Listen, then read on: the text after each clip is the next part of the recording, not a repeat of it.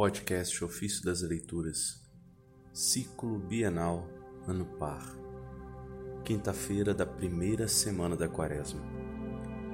O verdadeiro Cordeiro foi imolado por nós. Das homilias pascais de São Cirilo de Alexandria, Bispo.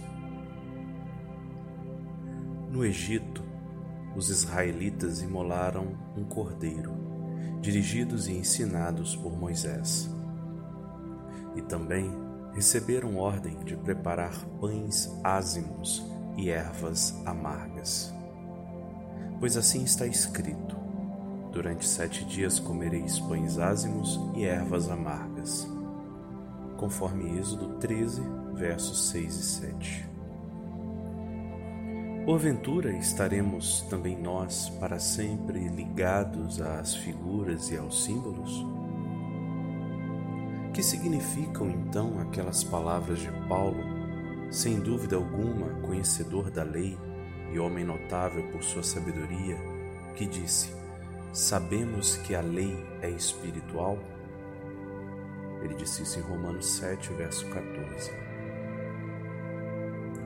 Por acaso duvidaremos dele que trazia Cristo em si e que, repito, falava a verdade, nada afirmando de falso? Por que motivo haveríamos também nós de submetermos à lei antiga? O próprio Cristo foi claríssimo ao dizer: Não penseis que vim abolir a lei e os profetas. Não vim para abolir, mas para cumprir. Em verdade vos digo: antes que o céu e a terra deixem de existir, nem uma só letra ou vírgula serão tiradas da lei sem que tudo aconteça. Passará o céu e a terra, mas minhas palavras não passarão. Jesus disse isso no Evangelho de Mateus, capítulo 5 verdadeiro Cordeiro que tira o pecado do mundo, foi também imolado por nós, que pela fé somos chamados à santidade. Por conseguinte, juntamente com Ele, participemos daquele banquete espiritual sublime e verdadeiramente santo.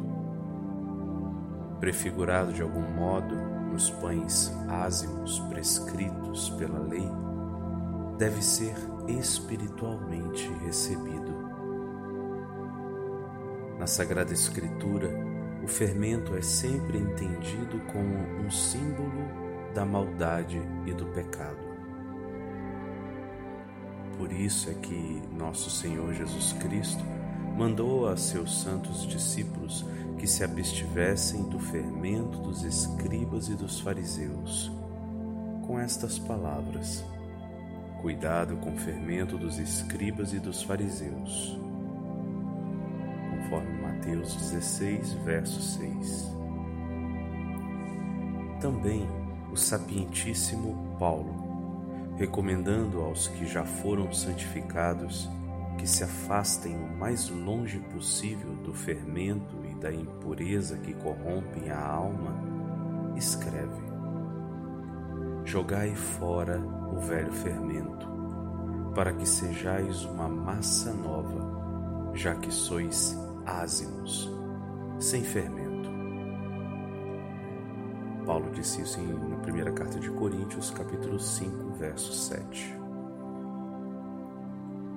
Não é, pois, inútil, mas, pelo contrário, sumamente me é necessário que, para estarmos em tudo unidos espiritualmente a Cristo, nosso Salvador, e termos uma mente pura, nos empenhemos de todo o coração em nos purificarmos de nossas misérias e evitarmos os pecados. Numa palavra, devemos manter a nossa alma afastada de tudo que pode contaminá-la.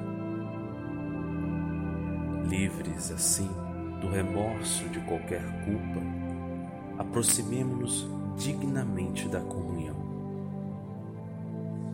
A inclusão de ervas amargas significa caminhar em meio a duros sofrimentos e, sobretudo, adquirir a força de suportá-los.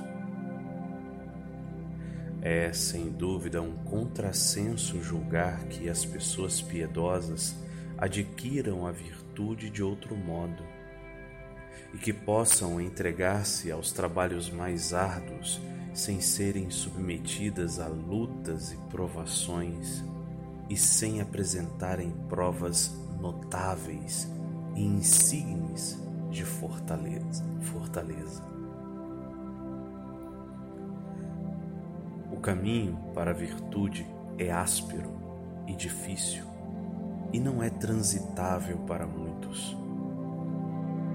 É, porém, plano e fácil para aqueles que percorrem com passo decidido, sem temer coisa alguma, enfrentando as dificuldades e ultrapassando espontaneamente as fadigas.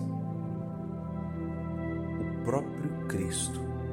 Exorta-nos a este esforço com estas palavras: Entrai pela porta estreita pois larga é a porta e espaçoso o caminho que leva à perdição, e muitos são os que entram aí.